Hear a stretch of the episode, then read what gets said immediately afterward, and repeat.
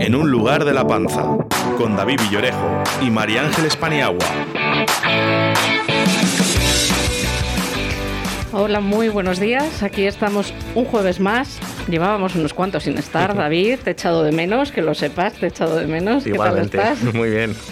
Bueno, pues estamos bien acompañados, pero antes de que me presentes, voy a decir eh, una cosa para todos los oyentes de Radio G Valladolid, sobre todo para los de Iscar, que nos están empezando a escuchar o que nos escuchan desde el 91.1. Ya saben que hace pocas semanas cambió el dial aquí en Valladolid, que pasamos del 91.3 al 87.6 y en Iscar, repito, 91.3. Hoy es día 15 de abril, jueves. Esto es un lugar de la panza y cuéntame, David. Pues te cuento, tras el parón por la Semana Santa y otra semanita de regalo que, nos hemos tomado, eh, pues retomamos este espacio de los jueves, como dices, saludando a nuestros amigos de, Iscar, que además del 87.6 eh, tienen ambas, tienen el, el 91.1. Y, y bueno, pues volvemos a, lamentar este nuevo cierre del interior de, los locales y mandamos pues mucho ánimo a, a todos nuestros amigos hosteleros, eh, los que han pasado por el programa y los que están por, por venir. Y eh, celebramos poder contar hoy aquí con unos invitados que representan a, a unas empresas eh, muy conocidas por todos, dos restaurantes y una bodega. De nuevo, en estos micrófonos, Ana García de la parrilla de San Lorenzo. Buenos días, Ana. Hola, buenos días, ¿qué tal? Seguimos con el otro restaurante, Gonzalo Soriano, restaurante Niza. Buenos días, Gonzalo. Buenos días. Y eh, vamos con la bodega, Estefanía Rodero, bodega Pago de los Capellanes. Buenos días. Hola, buenos días a todos. Bienvenidos.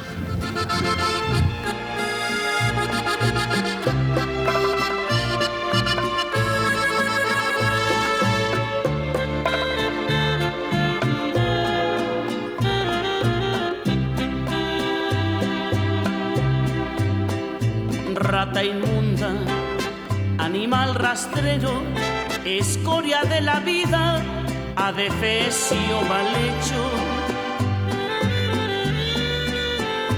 infrahumano, espectro del infierno, maldita sabandija, cuánto daño me has hecho. Alimaña, María Ángeles, vamos a retomar también eh, el espacio de las adivinanzas, de quién nos solicita cada canción. ¿Quién crees que de nuestros tres Mira. invitados ha pedido? No sé si es que con el, con el descanso como que hemos retorcido un poco porque yo escucho las canciones, porque se- a ver, esto surgió, David me examina y yo tengo que adivinar quién de los invitados ha elegido. Complicado de narices, con perdón, esta semana. Pero mira, mm, creo que tengo claro cuál es la de Ana y no es esta, creo que es de Gonzalo. ¿No? No, Pues, De Ana. pues, si- siguiendo la tónica habitual, has fallado de nuevo. claro, es que Ana, la vez anterior que Claro, vino, es que lo está repasando. vino muy cañera, Sí. de hecho pidió maneras de vivir de leño. Pidió leño y yo digo, esto no puede ser. Y, y se ha pasado de, de un extremo a otro. Vale, bueno, apunto. ap- Yo esta te la tengo en cuenta, ¿eh? que lo sepas, que lo tengo Está- No, no lo has Esta- hecho, no lo has hecho porque falle, María Ángeles, ¿no? No, no, no, esta va con mensaje. Además, esta es el sentimiento de muchos hosteleros eh, por, por- por la, la descarada e indecente persecución que estamos teniendo. Entonces, va dedicada a los gobernantes que nos, hace, que nos han cerrado. Y, y encima sin ninguna ayuda y sin, y sin, sin nada. Pues Entonces, a- va dedicada a ellos. Pues ahí queda esa, esa queja de, de rata inmunda. Ahí está. Y- y- Esa reivindicación. Mientras de fondo nos, sí que nos está poniendo maneras de vivir, eh, Oscar.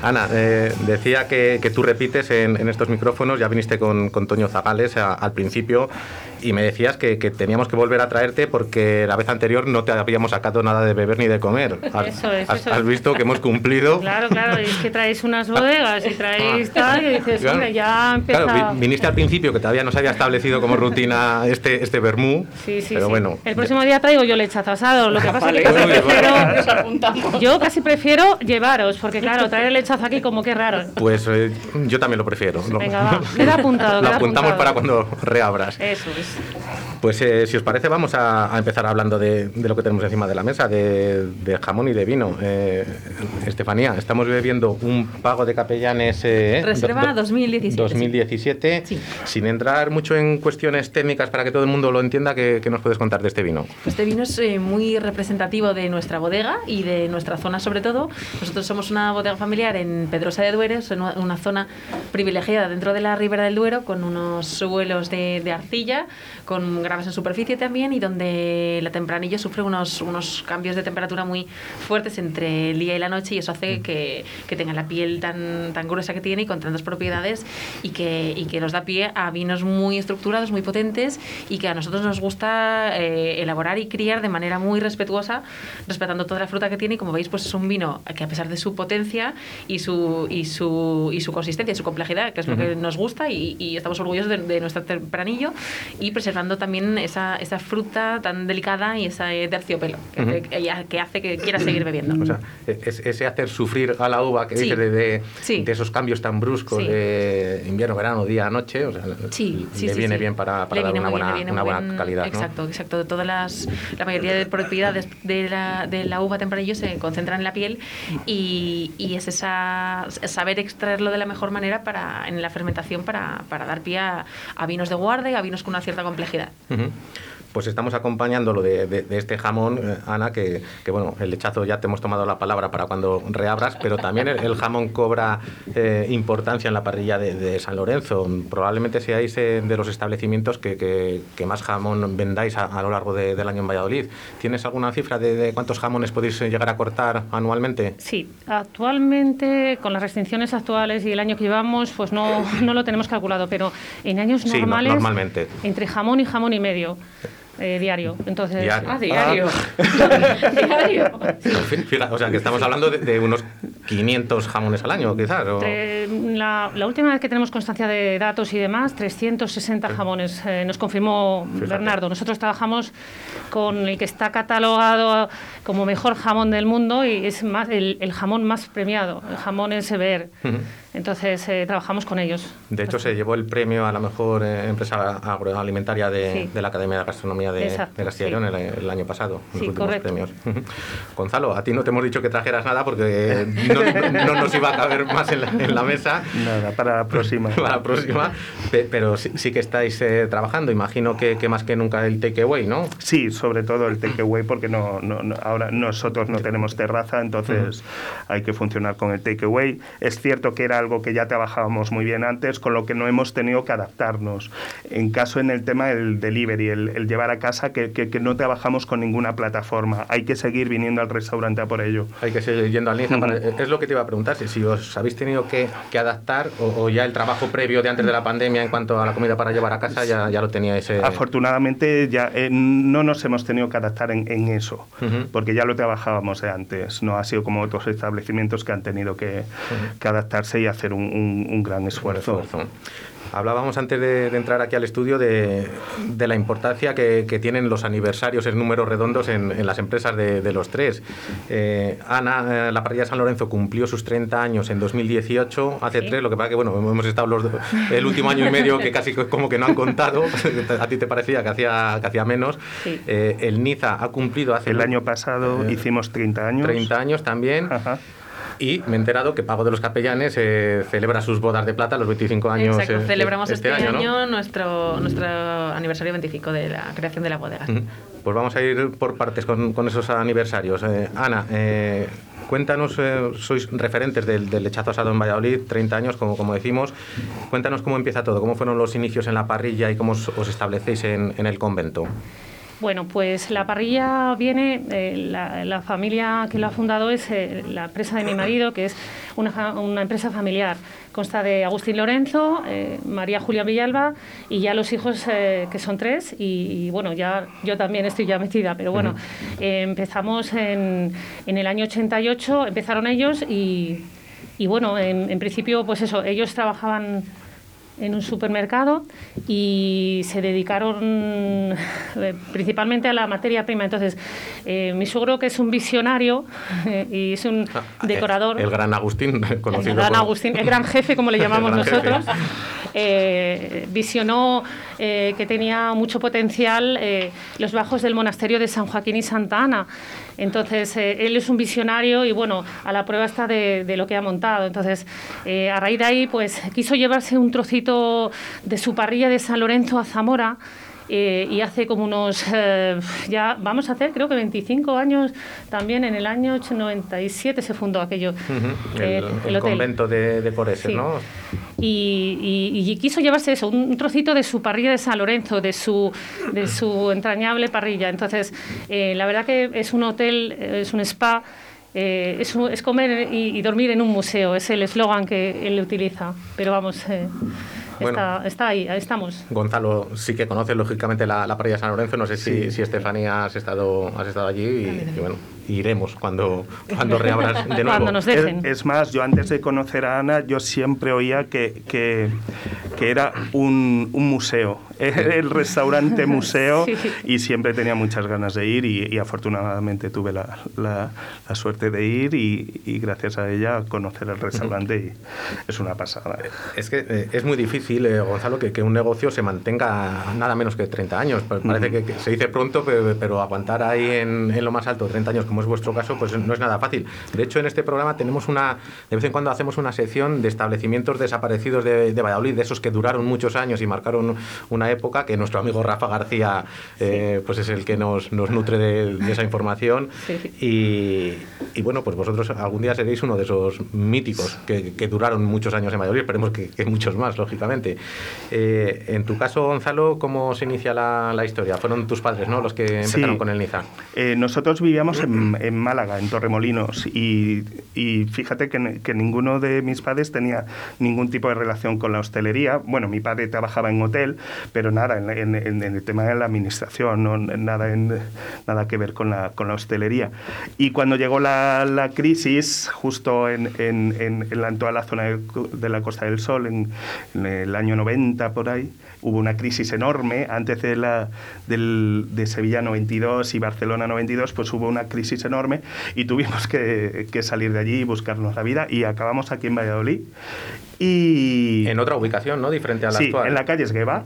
Ahora, ahora estáis, eh, para la gente que, que Sí, ahora hay estamos pocos en- que no conocen dónde está, pero En la calle Padilla, también muy conocida por, por todos los ciudadanos de mítica Exacto. calle. Yo me, histórica. yo me acuerdo cuando, com- como soy mucho más joven que, que David, me acuerdo de cuando, cuando os trasladaste, me acuerdo de cuando estabais en la calle Ajá. Herrera y me acuerdo cuando os trasladasteis a la calle Padilla. Cuando he leído en el guion que hacía 30 años, he dicho, no, no puede ser. Sí, hija, sí. pasa, pasa rápido el tiempo. Claro, yo, yo llegué con 15 años aquí. Con 15 años. Yo a veces lo cuento, cuando antaño podías estar trabajando siendo menor de Sí, edad menor de en la barra sí. porque era el local de tu familia, ahora es impensable. Y ahí estaba yo con 15 años poniendo vinos. Es que ahora lo, lo- lo ves por ahí y es impensable. ¿Y, y por qué el nombre de Niza? Porque mi padre se crió, eh, toda la familia de mi padre se crió en Niza. La verdad que, a ver, nosotros eh, tenemos mucha, mucha variedad de, de procedencias. A ver, mi, mi abuela era italiana, era de Bari, mi abuelo era valenciano. Eh, mi padre nació en Argelia, pero se crió en Niza. Yo nací en Venezuela, mis hermanos en Madrid, mi madre de Talavera de la Reina y criados en Málaga, en Torremolinos. Vamos, como para preguntarte luego que por qué, el porqué de esa carta internacional, ¿no? Exacto, claro, ahí viene el tema de la Carta Internacional. Y luego cuando yo te digo, David, que he vivido mil sitios, ¿a ti te parece que he vivido en muchos sitios? Sí, no? sí, no sabía yo Sí, esa sí, sí. trayectoria de, de mía. familia. Exacto. ¿Os juntáis alguna vez todos? Tiene que ser divertido. No, no. Fíjate que, deberíais que- que intentar, ¿eh? tenemos. Pero todos cuáles, toda la, toda la, toda la familia o. Bueno, pues todos eh, los abuelos, los primos, No, los de un lado, pues, los del otro. pues de esas familias que, que tienen pocas relaciones con. Sí, bueno. Pues es, es ese caso. Exacto. Entre los que no están y los que están, que no hay relación, pues. Bueno, pues nada. ya sabes, pasa en toda la familia. Cuéntanos tú, Estefanía, cómo son los inicios de pago de los capellanes y por qué se llama así, cómo se constituye. Vale, pues mira, es una bodega familiar que tuvo sus inicios en el. eh, se creó en el 1996, pero bueno, la tradición vinícola de mi familia y de esa zona pues se remonta a siglos atrás. El nombre Pago de los Capellanes es el nombre de, de- de la finca, el nombre catastral y real de, de la finca que perteneció a los capellanes en el siglo XIV y bueno, de ahí elaboraban sus vinos para sus misas, para sus oraciones. Luego la gente también pues les, les donaba a cambio de, de las oraciones, les donaba sus trozos de tierra. Entonces, por eso en esa finca se llama así, tiene, tiene ese nombre histórico de esa época. Luego, pues a, con el, a lo largo de los de los de los de las generaciones, pues esas tierras eh, eh, llegaron a, a- a ser propiedad de, de mis antepasados, de mis bisabuelos y, y anteriormente de la familia Rodero, de, mi- de mi padre. Y entonces, eh, bueno, poco a poco, pues eso acabó siendo de mi abuelo, Doroteo, y cuando él falleció, pues eh, pasó a manos de sus hijos, mi padre Paco, y entonces cuando mi padre recibió ese pequeño majuelo que él cultivaba junto con su padre Doroteo durante toda su infancia. Cuando llegó a, su, a ser suyo, pues era la época que eran las primeras eh, bodegas de la denominación de origen. Entonces él junto con mi madre, o sea, estarían recién casados en ese momento, con- junto con Conchita Villa, que es mi madre, pues em, eh, se preocuparon de recuperar ese viñedo, de, de- de ampliar ese trabajo a parcelas vecinas, ¿no? Y a vender uva a las primeras bodegas de la denominación. Estuvieron durante muchos tiempo, más de, más de 10 años, como viticultores vendiendo uva, Primero vendiendo al, la uva, ¿eh? al resto de bodegas. Hasta que en el 96 pues se animaron, ellos también son muy, muy emprendedores, muy visionarios, y se animaron a, a elaborar eh, lo que ellos, ellos estaban vendiendo durante tantos años para otra gente, pues eh, a elaborarlo ellos mismos y a ver, y a ver qué tal. Entonces, bueno, en el 96 comenzamos con esa primera cosecha. Fueron unas 60.000 botellas y, y, bueno, poco a poco el, el proyecto ha ido, ha ido creciendo en función, de, en función de- del crecimiento de, de la marca y de, y de nuestro desarrollo. Has hablado de, de tu abuelo Doroteo, Sí. que creo que, que precisamente en este 25 Exacto. aniversario pues le, le haces un, un bonito Exacto. Este guiño, ¿no? año, este año para hacer un, un homenaje al origen y a la tierra y a ese arraigo histórico y tradicional y familiar que tenemos con, con nuestro lugar de origen, que es muy importante para nosotros, pues hemos elaborado un vino que se llama, que le hemos puesto su nombre, Doroteo. Es un vino muy especial del primer majuelo que él cuida junto con mi padre. Tiene una elaboración súper cuidada, una selección muy, muy especial. Una, es un vino de una crianza muy larga, estamos hablando de un 2015. Un 15. Y, y bueno, justamente lo sacamos la, la semana pasada, ya lo hemos sacado. Y, Ya está en el mercado. Sí, y, y muy contentos con el resultado. Eh, es una edición limitada de unas 5.000 y poco bodega- eh, botellas, perdón, eh, que vienen numeradas y bueno, una, una edición especial. Dices que, que, un 2015, con lo cual eh, se pone de manifiesto eh, el hecho de que en el mundo del vino hay que pensar a largo plazo. Muy un, 2015 quiere decir que ha estado cinco años eh, entre elaboración, crianza, tiempo en botella. O sea, hace ya cinco años que estabais pensando en, el, en, el, aniversario. Sí, sí, sí, sí, sí, sí, sí, sí, en el mundo del vino trabajas con, un, con una horquilla de tiempo enorme hacia detrás y hacia adelante también. Hacia adelante, o sea, estás trabajando con, con plantas de hace 40, 50 años o más, según los casos, y eh, lo que estoy vendimiendo yo hoy en el, bueno, eh, dentro de unos meses en el 21 será el vino que a lo mejor sale el año que viene en unos casos o en el caso de, de nuestros pinos de parcela, no alipicón, pues en, en 3, 4 años. Así que nuestra horquilla de tiempo es muy, muy grande y por eso hay que ser muy constante. Lo bonito del mundo del vino. Sí.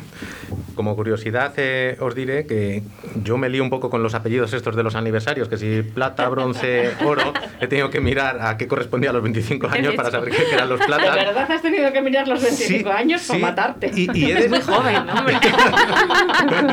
Pe- Pero fíjate, he descubierto algo que no sé si sabíais vosotros a raíz de eso, y es que todos los aniversarios tienen un apellido. Sí. Ah, joder, ya Lo, lo Tú, tú, Gonzalo, Claro, también. No, no, poco. no, no lo sabía. Pero nosotros que somos chicas, ya sabéis, un poco más puntillas. Miramos más eso. Pues, pues mira, eh, tengo aquí apuntado. Los 30 del Niza son las bodas de Perla, Ah, mira. los 33 de este año de la parrilla son las de Cobre, y el año que viene, que es 34, van a ser las de Amapola. Eso, suena Ay, bonito. ese Qué bonito. Eh, cuando vengas eliges la de amapola. Venga, y entonces vale. ya sé que es la tuya. Venga, perfecto.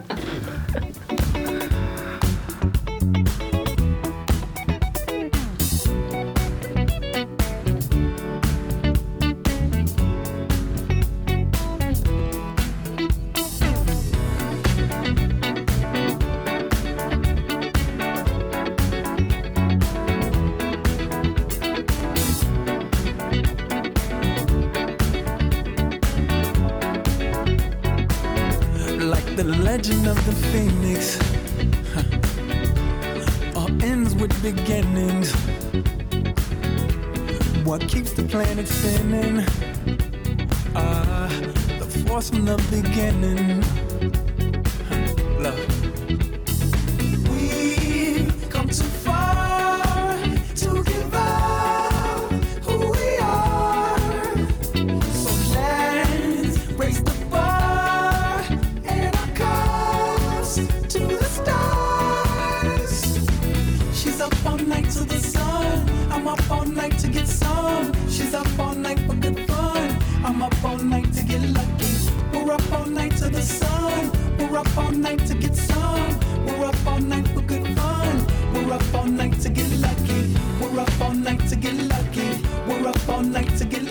Ángeles, ¿quién ha solicitado este tema? Pues esta yo se la, esta yo se la había colocado a Ana.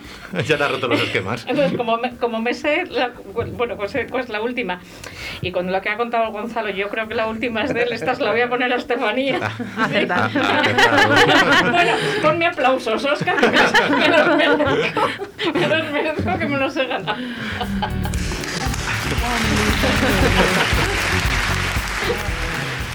Tanto la parrilla co- como el Niza son dos de los restaurantes más solicitados de Valladolid en cuanto a- al público, lo cual implica eh, una buena gestión a la hora de organizar las mesas, las reservas.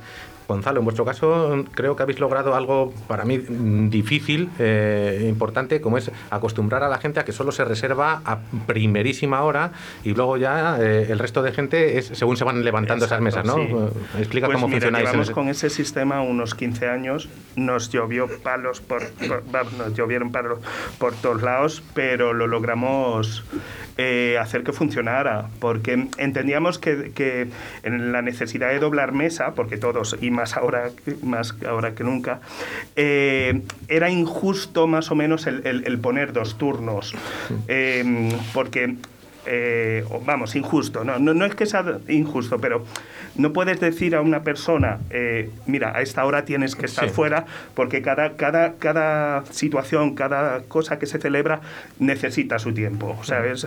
Entonces lo que di- dijimos es poner el- la mesa en lista de espera. Tú tienes tu reserva, pero tienes eh, que esperar a que se levante la mesa. O sea, vas a comer en todo momento, lo tienes asegurado, pero hay que, hay que esperar a que se levanta la mesa, que se levanta cuando quiere. Entonces nosotros lo tenemos tan controlado que ya sabemos más o menos el tiempo medio. Entonces, eh, a veces se nos puede ir, pero lo tenemos súper, súper controlado. También es, es diferente, por ejemplo, que lo de Ana. Lo, lo nuestro es todo más dinámico, Sí. porque mm, también son cosas, son, por ejemplo, lo tuyo también serán muchísimas familias. Claro. Eh, entonces es todo como más ceremonial, Sí, por el- decirlo de alguna el- manera. el tipo de te- celebración. Claro, yo tengo muchas parejas, muchas parejas jóvenes. Es un poco más, más, más rápido lo que es y dinámico el, el servicio. Vosotros, Ana, ¿cómo gestionáis el tema de, de reservas? Eh, ¿Con la clásica agenda en papel? ¿Ya tiráis de tecnología? ¿Combináis? ¿Cómo, cómo lo hacéis? Combinamos, combinamos. Eh, Porque el libro ese gordo se, se ve libro- en la parrilla. o sea, exacto, el libro gordo de la parrilla lo seguimos trabajando. Eh, combinamos las dos cosas. Eh, creo que es fundamental porque nosotros movemos, como bien dice Gonzalo, muchas familias eh, de todos los rangos, tanto parejas, eh, gente de 40, de 50, de 60 y familias. Eh, entonces, sí que es cierto que nosotros no podemos calcular demasiado. Tienes una orientación, pero siempre puede irse 15, 20 minutos. Entonces, nosotros trabajamos hasta las 4 de la tarde las mesas, opción de entrar. Pero sí que es cierto que, por ejemplo, eh, nosotros en el sistema que tenemos de, de la página eh, del sistema de, de gestión de reservas, eh, solo permitimos a primera hora para que eh, nos dé margen de que si en caso de que falle una mesa o haya eh, pues una no-show, mejor dicho, pues eh, podamos utilizar esa mesa. Damos un margen de 15 a 20 minutos, incluso hasta media hora, por si ha habido algún retraso, se le llama y se confirma si, si viene o no viene eh, para no dejarle tirado, porque puede ser que haya tenido un atasco, que se le haya apagado el teléfono, que no pueda llamar. Entonces existen un montón de, de situaciones que pueden darse una anulación o, o que no te puedan avisar. Entonces nosotros trabajamos las dos cosas. Pues vamos a hablar ah, ahora precisamente de- del tema reservas y, y del tema no shows.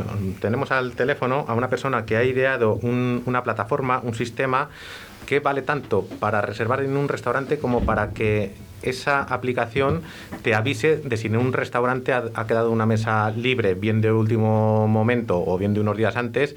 Y, y contamos para ello al teléfono con Saray. Saray, buenos días. Hola, buenos días, ¿qué tal? Encantada. No sé si, si lo he explicado bien o así a, a grandes rasgos, pero cuéntanos tú cómo se llama eh, tu aplicación y, y cómo funciona, en qué consiste. Sí, perfecto, perfecto, lo has cortado bien. Bueno, la aplicación se llama Maybe, Maybe In, eh, y es exactamente para lo que, o sea, funciona realmente como, como has contado. Nosotros, eh, como bien decía Ana, ella trabaja con un sistema de reservas, nosotros nos integramos con los sistemas de reservas que trabajan los restaurantes, pero somos esa parte app que les falta. Entonces, es una aplicación móvil que nada más entrar te geolocaliza y te dice las mesas que tienes disponibles o bien para el día o bien para el sábado que viene si queremos los cuatro ir a cenar y hay siempre restaurantes que lógicamente tienen eh, no tienen disponibilidad pero sin embargo como Ana tienen esas cancelaciones y no shows. Entonces eh, te da el listado de restaurantes que están disponibles y aquellos que no están disponibles. Para qué para que marques una alerta. Por ejemplo para ir a la parrilla de San Lorenzo el martes por la noche o para el día de mi aniversario a Niza. Cuando el restaurante tiene una mesa que pasa de estar ocupada a libre eh, por una cancelación, que puede ser de hoy para el sábado, o un no-show, que es de hoy a mediodía, a las 2 de la tarde, a las 2 y cuarto, directamente llega una notificación push al móvil, como un WhatsApp, y desde ahí se reserva y se queda con la mesa. Entonces, al final es la mesa la que está llamando directamente al comensal, a su móvil, diciéndole, oye, este restaurante te interesa y tiene una mesa libre, eh, aprovechala. O sea que te puede saltar tanto la alerta que tú has solicitado para un local determinado como, eh, Como la dispo- como el, como, disponibilidad de como el- mesa, el no eh, show de que la propia aplicación envía de pues queda una mesa libre en, ¿no? Efectivamente, o simplemente entrar en la aplicación y eh, tener mesa el restaurante ese día para comer o dentro de dos semanas cuando estés buscando para comer y directamente reservas. Al final es una app para reservar en restaurantes, que además te avisa de las eh, mesas que quedan libres, por así decirlo. Bueno, eh, estamos hablando de no shows, que es un, un término que ya hemos utilizado en, en otros programas. Para la gente que no lo haya oí- oído o no sepa lo que es, es esas eh, no cancelaciones precisamente. Es esa gente que reserva en un restaurante y luego sin avisar eh, no se presenta con el daño que, que eso acaba ocasionando a, a los restaurantes y, y más en los tiempos que corren. ¿Cómo Y se te- mucho más de lo que os imagináis. De hecho, no- nosotros trabajamos, bueno, en Valladolid la situación está como todos sabemos, pero estamos trabajando en Madrid, que eso es un oasis y es otro mundo, y ahí las cancelaciones y los no-shows están a la orden del día. Estamos hablando de algunos restaurantes con un 15% de anulaciones o cancelaciones o no-shows a la semana. que- que- una es- bestialidad es- es para una un- barbaridad. una así es. pérdida de cerca de 200.000 euros para un restaurante medio. Ujú. Fíjate. ¿Cómo, cómo se te ocurrió eh, iniciar este, este proyecto, Saray? Bueno, pues eh, soy foodie, me gustaba mucho, me gusta mucho ir a restaurantes y probar sitios nuevos con otro de los socios de la aplicación, que es un hostelero muy conocido de Valladolid, y vas a un restaurante, intentas reservar y te dan mesa para dentro de dos semanas. Y luego llegas el día del restaurante, y, y, o sea, el día de la que, has- que tienes la reserva, y te encuentras mesas libres y dices, ¿cómo es posible? He tardado dos semanas en conseguir una mesa y luego eh, hay mesas libres. Entonces, al final no había un canal de comunicación directo entre el eh, hostelero y el cliente para avisar de esas mesas que, que, que se quedan disponibles y que, que probablemente hayas dicho que no a cientos de, de comensales que han querido ir a comer a tu restaurante porque lo tenías lleno, pero si te cancelan no, no tienes manera de avisar. O tiras de teléfono y entonces estás destinando a una persona a, a- probablemente eso un martes eh, puedas conseguir que, que vaya alguien al restaurante. Un sábado por la noche lo más normal es que esa persona ya tenga reserva en otro restaurante y te quedas colgado con la mesa. Mm, eh, Esa es la razón por la que nace en mi cabeza. Eh, soy María Ángeles, compañera de David. Eh, perdóname que no me ha quedado claro una parte de la aplicación que para mí es importante. Cuéntame, sí. Eh, ¿Yo tengo que tener una lista de preferidos, para que, de favoritos? O, o me salta cualquier mesa libre? No, no, no, no. Tú, tú has puesto, tú entras en el restaurante, intentas reservar y si no hay sitio para el día que quieras o para los comensales que quieras o para al servicio de comida o cena que quieres, lo que haces es marcar una alerta. Tú con un botón dices, pues quiero que este restaurante me avise cuando tenga la mesa libre. ¿Que Ujú. quieres que sea todos los martes? Todos los martes. ¿Todos los viernes por la noche? ¿O para eh, un día determinado, el día de tu cumpleaños, 25 de agosto? Pues marcas una alerta para ese día. Si el restaurante tiene una mesa libre, esa mesa libre puede ser que la tenga ese mismo día disponible o que la tenga una semana antes disponible.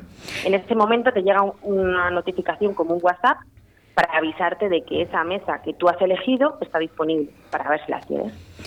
Sí, eh, eso lo he entendido, o sea, perdóname, pero eh, a mí se me ocurre que, que igual la aplicación me puede dar una opción de restaurantes similares al que yo he elegido o en el mismo perímetro. ¿Eso lo hace la aplicación? Sí. Sí, sí, sí, sí, sí, Ah, sí, exactamente. vale, el mismo vale. perímetro porque te está geolocalizando y te dice la disponibilidad que hay de los que están alrededor. Sí, sí, Más. sí. Eso es lo que Sí, no me sí, había sí. quedado claro. Muchísimas gracias. vale, disculpa. sí, sí. Bueno, pues, pues has hecho de adivina también porque has dicho la fecha del 5 de agosto que sí que es mi cumpleaños. O sea que... Ah. Vamos idea, ¿eh? Pero De- decía Sara y al principio... pongo ese ejemplo. bueno, pues, pues, pues Me he mira. acostumbrado ya y siempre pongo ese ejemplo. Me Decía acordaré de ti. al principio, Saray, que, mm, que te dedicas a, a una tipología de, de restaurantes determinada eh, con, Sí. con- con tu aplicación. Cuenta qué, qué tipo de restaurantes son. Vale, es un restaurante gastronómico, lo que podemos conocer como ese restaurante al que vas a disfrutar de una comida, eh, una experiencia gastronómica, más allá pues, de un menú del día o de un restaurante de comida rápida al que todos vamos, lógicamente. Pero bueno, porque el usuario que entra en Made sepa más o menos qué tipo de restaurante se va a encontrar. No hay ningún tipo de descuentos para el usuario porque normalmente comer en estos restaurantes eh, ya, ya es una experiencia suficiente como para eh, haber descuento para el usuario. Entonces se paga lo que el hostelero tiene estimado y el, el valor para el usuario es encontrar mesa en- o, o, por ejemplo eh, hoy por la mañana no sé somos cuatro eh, ah, dónde comemos hoy entras en Maven y te dice directamente lo que tienes libre. Esa es la el valor y la propuesta que, que ofrece Maven al usuario. Eh, y por eso vamos a un restaurante, pues más o menos un ticket medio superior a los eh, 35 euros. No por que tenga que tener 35 obligatoriamente, sino que sea una experiencia gastronómica comer ahí, no, no sea. Eh, comida de menú del día, por así decirlo. Eh, ¿Y en qué momento de- del proyecto te encuentras y, y cuáles van a ser los, los siguientes eh, pasos, Saray? Bueno, pues estoy súper ilusionada. Ahora mismo estoy en Barcelona.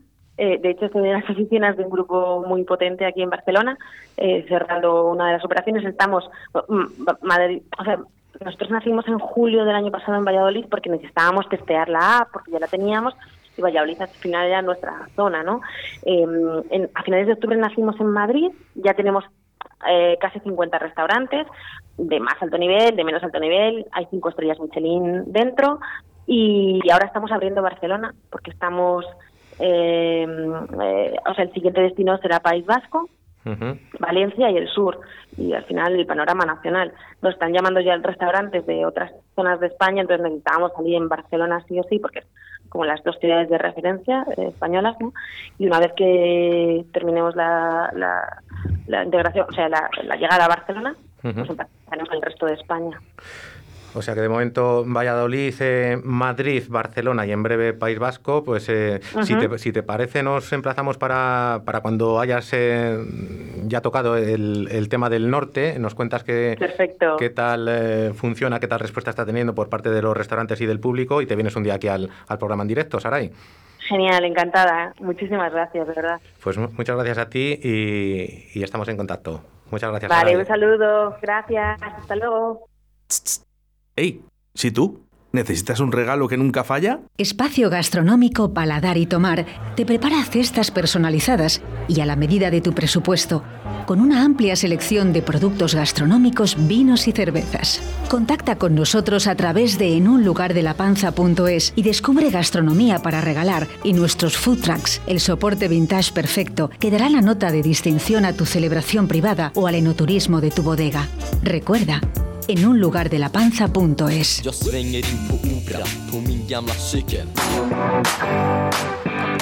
Estefanía, eh, he leído que tu incorporación a la bodega fue en el año 2015. ¿Sí? Eh, ¿Qué hacías hasta entonces y por qué decides unirte eh, al proyecto en, en ese momento? Bueno, yo no hacía nada, David, que ir a la escuela, a la guardería. No, no, no, no te creas, no te creas.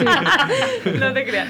No, yo estudié arquitectura y he trabajado durante, bueno, desde la carrera y durante muchísimos años. O sea, yo empecé la carrera en el 2002 y, y hasta tu- estudiando y después he estado vinculada al mundo de la arqui- en, en varios, en varios estudios, en varios despachos y, y precisamente por, por mi trabajo anterior, el en el 2012 me fui a Chile a dar clases en la universidad y allí también empecé a, a trabajar en un, en un despacho de arquitectura de un arquitecto español que, que montaba su oficina ahí en ese momento. Estando en Chile, que es un país también productor, Claro, pues, muy vinícola, Muy muy- vinícola, pues eh, obviamente yo la creación de la bodega, todo, todo lo relacionado con la bodega, pues lo he visto en mi casa, lo he, ha nacido en la cocina de mi casa. Entonces eh, eh, he estado involucrada de una manera un poco más informal desde siempre, desde el principio.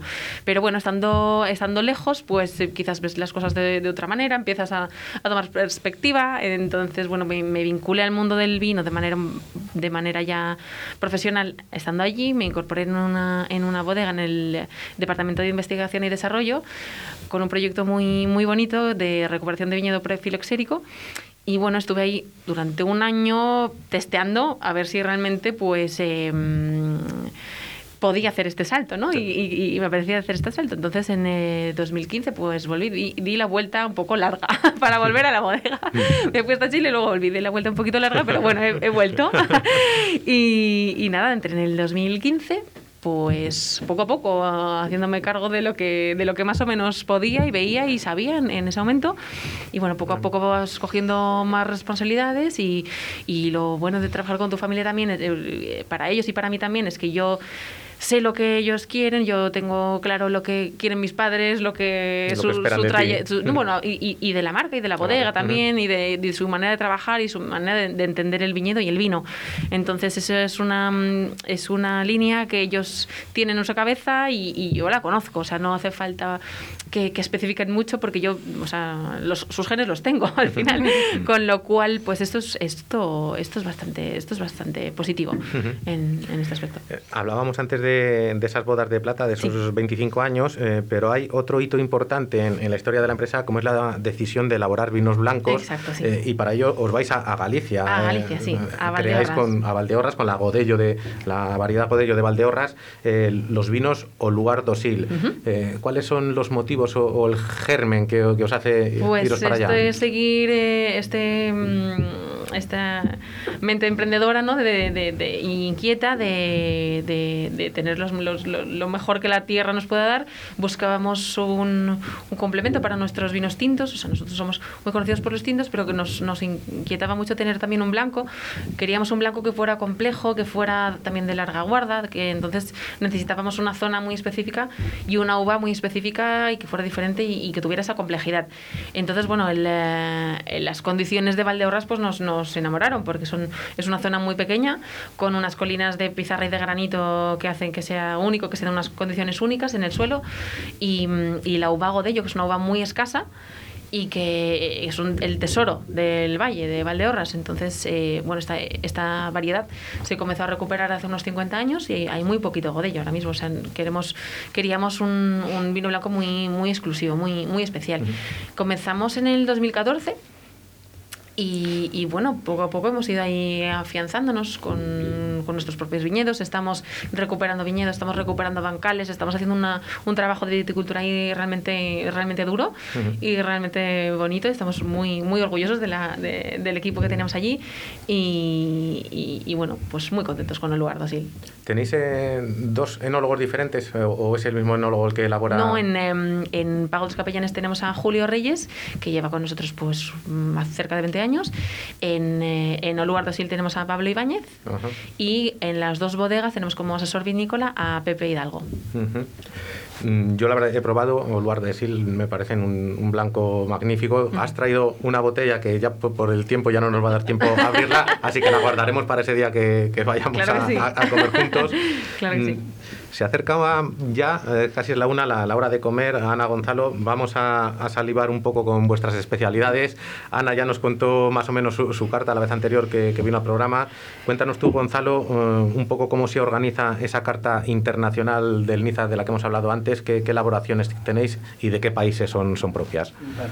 Eh, cuando abrió, abrieron mis padres el restaurante, realmente la carta era, era un poquito más escasa, eh, pero se especializaba en las pizzas al horno de leña, que, que fuimos los primeros al abrir. eh, de hecho, ahora que, que te veo que Claro, compartís horno de abrimos, leña. abrimos el, el Niza en lo que era un antiguo mesón, un asador de, de, de lechazo. ¿De lechazo? Sí, sí, sí, sí. O sea, que, que cogimos un... Y estaba en la calle Esgueva, o sea, cogimos el horno de leña que... Entonces, y luego empezamos con los, con los crepes. Eh, y las pastas, porque al, ser mi padre de la costa azul francesa, está muy, muy, muy, muy eh, relacionado también con, con la gastronomía italiana por la cercanía. Ujú. Y luego con, con los tiempos, pues, eh, por ejemplo, mi hermana es una apasionada de Asia y se, se la ha recorrido prácticamente toda, entonces empezó a meter muchos platos asiáticos. Y bueno, pues realmente ahora eh, es que te- el plato estrella, que era la pizza al horno de leña, ahora es prácticamente lo que menos sale, porque eh, todos los platos, todos, todos, todos, salen muchísimo. Ahora no sabría decirte si, si realmente tenemos una especialidad. Mira, eh, eh, está asintiendo Ana cuando has dicho e- esa, esa faceta asiática Sí. de, de la carta de Liza, porque, venga, cuéntalo. Sé- Yo- sé, que a yo- Rodrigo, a, a tu niño, le gusta. Hombre, es, que, eh, es que te iba a decir, no hay semana eh, que no pueda. eh, Ahora, porque, bueno, eh, lo pedimos y lo recogemos, mejor dicho. Pero sí que es cierto que mi hijo es muy, muy fan Sí. de Gonzalo, pero vamos, eh, los, los noodles, Sí. los noodles teriyaki. Sí, Y también, ¿cuál es el otro? El Thai pasta con soja. el- sí, el lo de de, de los fideos finos y tal. Y la pasta negra, los papardeles enero. No, el, el tagliatelle enero. eh. Los tagliatelle Sí. enero, perdón. Y, y es, es una apasionada. No hay semana que me dice, bueno, ¿qué pedimos donde Gonzalo? y así que todos comemos al final eh, noodles y... y- ¿Cuántos, cuántos años tiene tu hijo? 12 años. ¿12 años? ¿Cómo se llama? Eh, Rodrigo. Bueno, pues le saludamos desde Ro- aquí. Rodrigo, además, eh, es, es muy curioso porque es un niño eh, eh, que come, aparte de muchas verduras, es también muy fan de Toño, de Toño, de la comida del wasabi también, el del wabi sabi, Wabi-sabi. Perdón. Y, y lo mismo, y le encanta el sushi, le encanta tal. Y es que eh, es curioso, voy a decir algo que no, a lo mejor no tendría que decirlo, pero no le gusta el lechazo. Vaya. Bueno, te, ha- te ha salido más internacional. salido, yo ya le digo siempre a Gonzalo y a Toño, por favor, ¿qué hacéis? Porque es que eh, creo que me he confundido de, De familia. de familia. Y, y del resto de especialidades, has mencionado los crepes, las pizzas, la, la pasta. Dentro de cada categoría, ¿cuál es el- lo que más sale, lo más solicitado por la clientela? Por ejemplo, en, en los crepes. Pues eh, es que realmente salen todos. Es que Sí. no- sí, sí, No- sí. no hay uno- No, no, porque, a ver, sí que es verdad. También es, es eh, nosotros solo tenemos cinco tipos de crepes. Eh, yo os voy a contar una anécdota. Cuando empezamos a poner los crepes en, en Valladolid hace 30 años, no los pedía nadie. Nadie. Y 15 años más tarde abrimos una crepería, o sea, de cómo evolucionó la gente, cómo empezó a viajar, cómo empezó a abrir sus miras eh, gastronómicas, pero os puedo decir que los crepes no los pedía nadie, nadie, nadie, nadie, nadie. O sea, que Fíjate. de, ahí a sacar un restaurante especializado solo en crepes, que ese lo lleva mi hermano, que se le vuela, y, y, y- y es muy curioso, ya te digo, porque nosotros dejamos la carta de la, la parte de los crepes em, em, más corta porque habíamos abierto una crepería.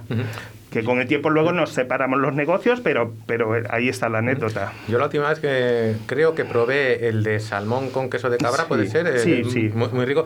Pero yo hay un plato que siempre eh, en el apartado de las pastas que soy fijo que es a, a la pasta de pera. Además Ah, es que original es- y, es y- y verdad, sí, po- es- po- poco vista en Sí, otros sitios. la pasta pera es de las pastas en- dentro de las delicatessen de que, que más vendemos. Ujú. La verdad que tiene muchos admiradores. Y rematando la, la faena, llegando a los postres, eh, también jugáis con, con una baza importante, que son es- esas tartas que cada vez que subes una a Cierto. redes sociales pues, a la gente se le, se le salen los ojos. Son, son todo tartas eh, caseras de Todas, todas, elaboración todas, propia. todas las hace el equipo de cocina, mi hermana que, que lo lleva. Y, y es que además siempre hemos pensado que mm, a mí me da mucha rabia ir a un restaurante y, y no tener postres donde elegir. O sea, que hayan los básicos me da mucha rabia porque soy muy, muy goloso. Entonces decidimos que, que había que rematar la, la- la comida siempre con, con una buena casero. oferta, con una buena oferta de postres. Y todos los postres, todos, salvo el helado, lo hacemos nosotros. ¿Hay alguna icónica o también más o menos Pues andan mira, todas por...? es que cada vez que hace una mi hermana eh, se convierte en, En- en- en la- sí, y ahora mismo la que más nos pide la gente es la tarta de queso y galleta Lotus, Ajá. Bueno. que la de caramelo salada, que está, está muy, muy Dulce. buena. Y la de los frutos rojos. La, la Japanese, sí, Bueno, vale, se, se es sabe la tarta me- mejor que Sí, tú, Ana. sí, ¿eh? sí, Yo ya no necesito mirarla. Claro, es- Yo ya no necesito, pero la Lotus y la, la de queso. La tarta de queso japonesa, Madre sí, sí, mía, sí, sí. madre mía, eso de es hecho, un mira, pecado. hablando del tema de Asia, claro, mi hermana vio la, la tarta de queso allí en, en Japón, no sé, imagino que sería en Tokio o tal, eh, porque creo que ha ido dos veces o, o tres a mi hermana a Japón y dijo, esa la tengo que hacer yo. Y la, y, la, y la tenemos, y sí que es verdad que es de las que más salen, pero ahora es la Lotus. Ya, ya. No, no, yo también. Yo coincido. A mí, yo siempre, cuando voy a Inicia, cuando nos dejaban entrar en el interior, siempre me dejo recomendar. ¿Qué me ofrecéis hoy? ¿Hay algo diferente? ¿Hay algo tal, alguna pasta nueva? La que pica, esa que nos gustaba también a nosotros. Es que, es que va cambiando. Bueno, en el deja apartado de, de los postres, la vez anterior que estuviste nos hablaste de, de esa mítica tarta de las monjas de la parrilla de San Lorenzo, Mm. pero creo que, que hasta la semana pasada, cuando est- estabais abiertos, te la has pegado buena con otro postre típico de estas fechas, como son las torrijas, ¿no? Correcto. Nosotros vamos eh, en función de Semana Santa, pues hay que hacer torrijas. Claro que sí. Aunque ya la gente es verdad que en, todas, en, en sus casas hacen las torrijas, pero nosotros le damos una vuelta. Siempre eh, coincido con Gonzalo, tienes que tener una variedad muy grande en los postres, por supuesto que sean caseros, nada de comprados. Nosotros hasta el helado, nosotros hacemos hasta el helado. Eh, hacemos unos helados estupendos de pistacho, de turrón, de frambuesa, de ron, de, de abatonca, que es, eh, es el, el último helado que hemos hecho. Y sí, las torrijas me llevó un trabajo enorme. Cuéntanos cómo las haces, porque María Ángel es, muy cocinillas y seguro que, que- que se soy anima. cocinillas, pero luego los libros de cocina se los regalan a él, que conste. Bueno, en- eh, no es que tenga un secreto, la verdad que todo está escrito, pero sí que es cierto que nosotros, por ejemplo, en el pan utilicemos pan blanco y no que sea duro, como dicen. Nosotros lo, eh, que eh, utilizamos es pan blanco de aquí de Valladolid. Eh, cogemos unas hogazas eh, redondas, vamos, las hogazas típicas, y lo que hacemos es que sea reciente y que sea la miga compacta, sobre todo compacta, el pan blanco y compacto. Lo que hacemos es eh, aromatizamos la leche, en este caso, por ejemplo, aparte de meterle, puedes meterle cardamomo, le puedes meter canela, le puedes meter un montón de cosas. Nosotros este, este año las hicimos, eh, vamos cambiando, de haba tonka. Entonces hicimos un pequeño, es, es muy especiado, un pequeño guiño a, a esa, a ese haba, que es eh, fantástica. Y, y la verdad que muy bien, lo aroma- eh, metemos el pan sin corteza, solamente es lo que es la miga, como es compacta, del día anterior, o sea, del, del mismo día para el día siguiente, perdón. Y, y luego las hacemos en sartén, de freidoras y tal, hacemos una sartén muy grande y ahí las freímos. Evidentemente la acompañamos siempre con un heladito, ya sea o de haba o de turrón, de vainilla, algo ligero. Pero De- no, no- no- como tal, secreto no tiene. De esto Gonzalo sí que nos podía haber traído un par de ellas, Sí. ¿no? Que, has, dicho, Sí. has dicho que eres goloso. sí, sí, Sí, sí.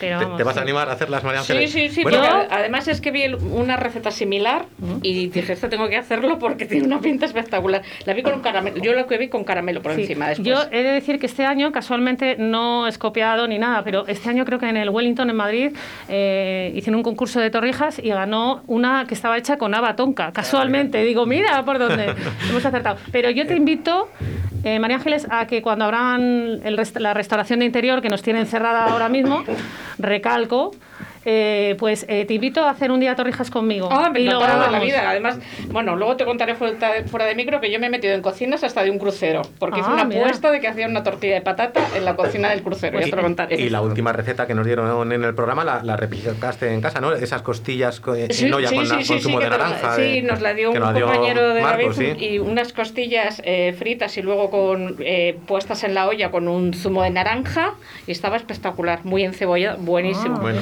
Yo anoto todas las recetas de aquí y luego las llevo a la práctica, porque a mí además la cocina me gusta muchísimo, me, me A mí- relaja mucho. A mí ya me está entrando hambre de, de todo lo que estamos hablando. Volvemos a, a las viñas, Estefanía. Eh, hace un par de programas vino por aquí Iván de, de esa de Canónigos y mm, preguntándole por, por el eno- enoturismo, que qué hacía falta para que en Ribera del Duero eh, el enoturismo cobrase la importancia que cobra en otras zonas vinícolas de referencia, como puedan ser Jerez o, o Rioja. Y decía Iván que, que lo primero, unión por parte de, de las bodegas eh, de Ribera. En- No sé si, si compartes eso o, qué acciones lleváis a cabo en pago de los capellanes eh, en el sentido enoturístico. Nosotros estamos, bueno, ahí, ahí está la, la ruta de, del vino de la Ribera del Duero, que hacen una acción, unas acciones muy, muy importantes Ujú. y, y la verdad es que hasta, hasta el año pasado pues nos, nos estaba funcionando bastante bien. Lo que hace falta pues son pues es el apoyo con, con, con restaurantes de, de también de mucho nivel de alrededor para, para ofrecer, poder ofrecer Claro, la- al, la gastronomía al va cliente va toda unida unida, unidísima. Claro, nosotros pues, pues te- tenemos lo más cerca que tenemos es el, el asador nazareno, por ejemplo, pues obviamente quien te pregunta, pues le envías ahí a Nazareno, al Chuleta, pues, lo que tenemos más cerquita. Si te preguntan por sitios por Aranda, pues ya le vas orientando, pero pues el- yo creo que esa unión de, de, de hoteles también, de, Sí, es un conglomerado, de claro. restaurantes y, y de bodegas.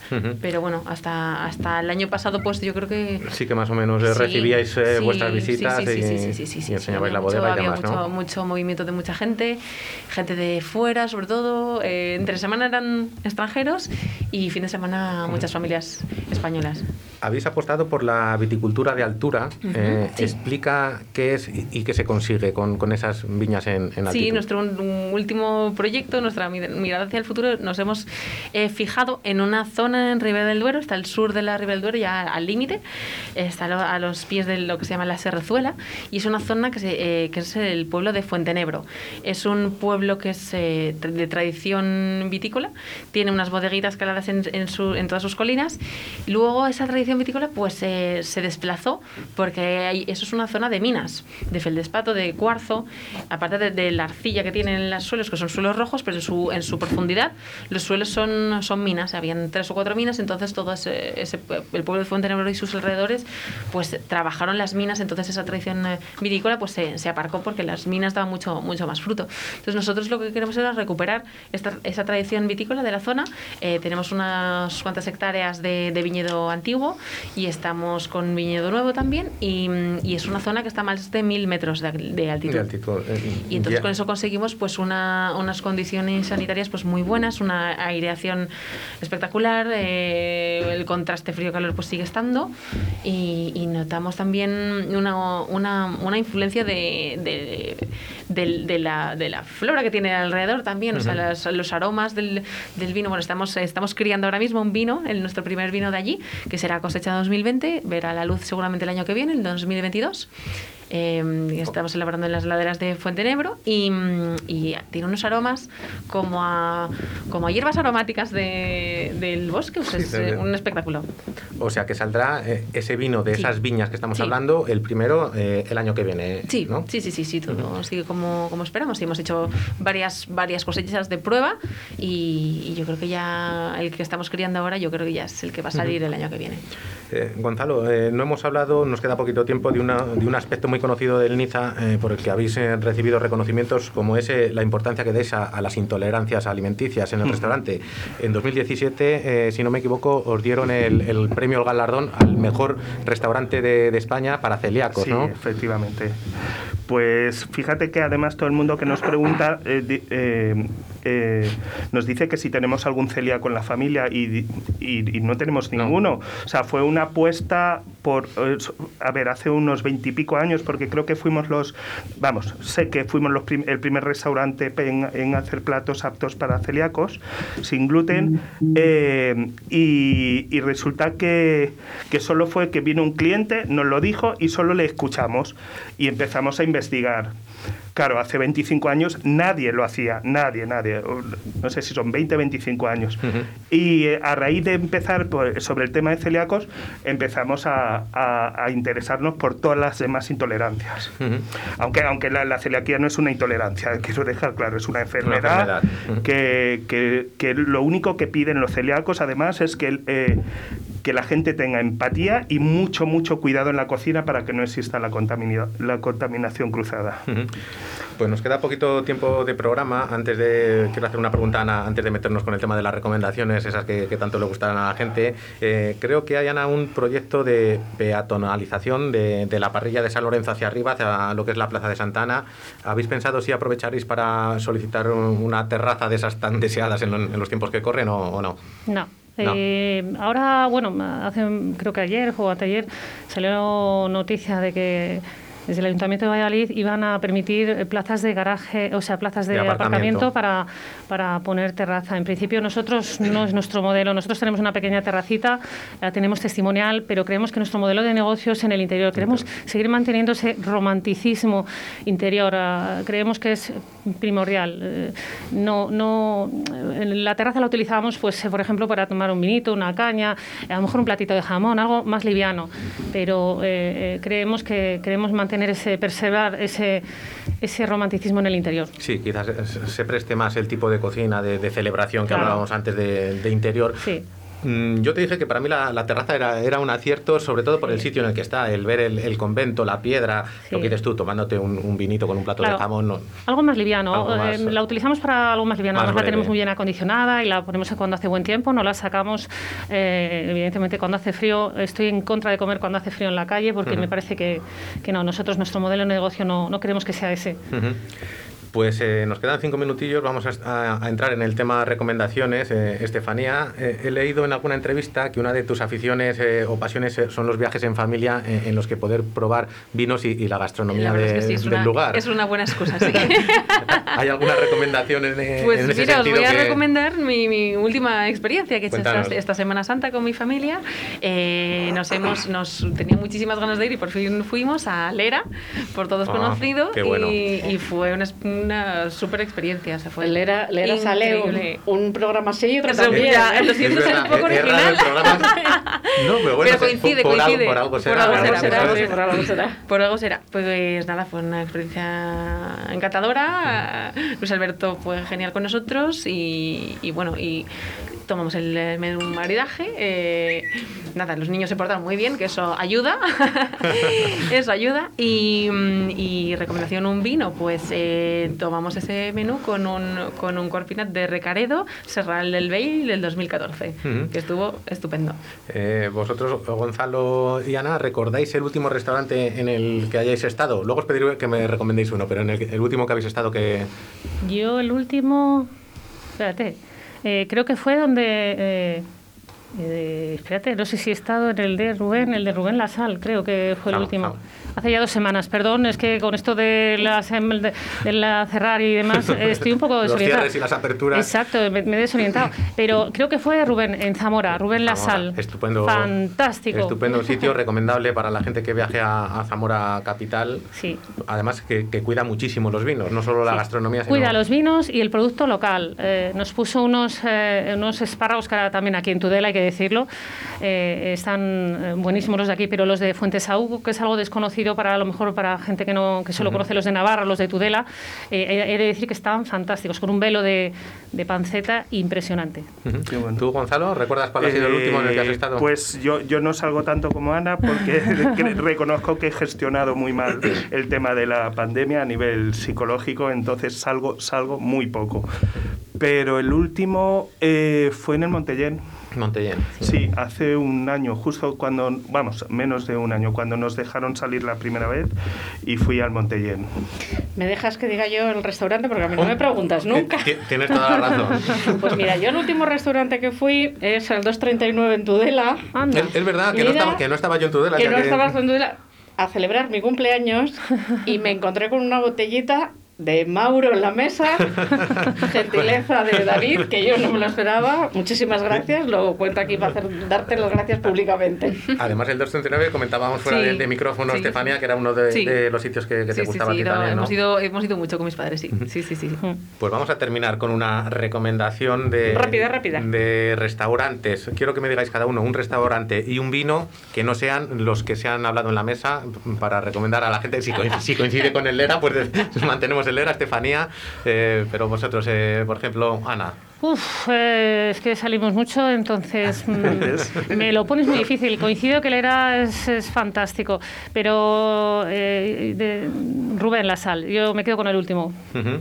Eh, Gonzalo. Pues, eh, a ver, eh, como he dicho, eh, a ver, tengo muchos favoritos, pero ba- basta que hoy, te lo he comentado antes, que mi padre hubiera cumplido eh, 71 años. 71, es verdad. Voy a decir uno que le, que le gustaba mucho, que con los tiempos se ha tenido que adaptar y, y, bueno, ahora ya para la gente joven no, pero es el restaurante Ángela, aquí en Valladolid, Ah, sí. que, que al final es, es un formato un poco más tradicional y han tenido que hacer un esfuerzo enorme para el tema de la comida para llevar.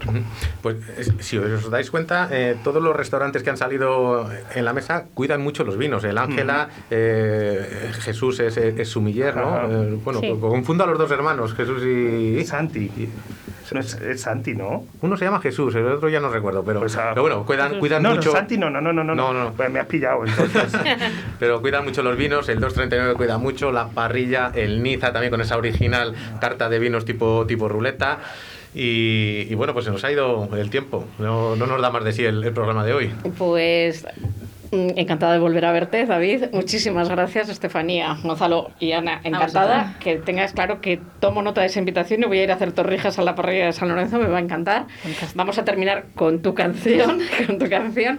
Y bueno, ya sabéis, estos micros abiertos siempre para cuando queráis.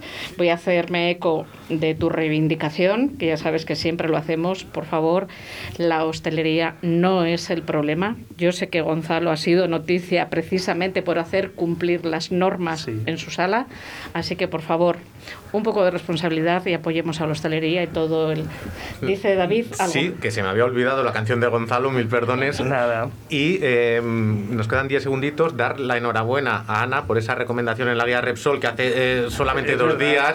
Eh, el- el- la próxima semana contaremos aquí con el nuevo Sol Repsol de Valladolid, con el chato de Villa Paramesa. Sí. Pero Ana, felicidades por la recomendación de Muchísimas gracias. en guía Repsol de la parrilla. Y, y ganaste el pincho después de pasar Ah, por aquí, ¿eh? Sí, y bueno, y he de decir una cosa con lo del tema del gluten, rápido, rápido. El año pasado eh, fuimos premiados en el concurso provincial con el pincho Cierto, sin gluten, cierto, el te- mejor pincho sin gluten. Te dejamos bendecida cada vez que vienes por aquí. Gracias. mais je pars aux fleurs à la paix dans l'âme. Car vu que t'étais son confident, je sais que tu prendras soin de ma femme. Et je veux qu'on rie, je veux qu'on danse, je veux qu'on s'amuse comme des fous. Je veux qu'on rie, je veux qu'on danse quand c'est qu'on mettra dans le.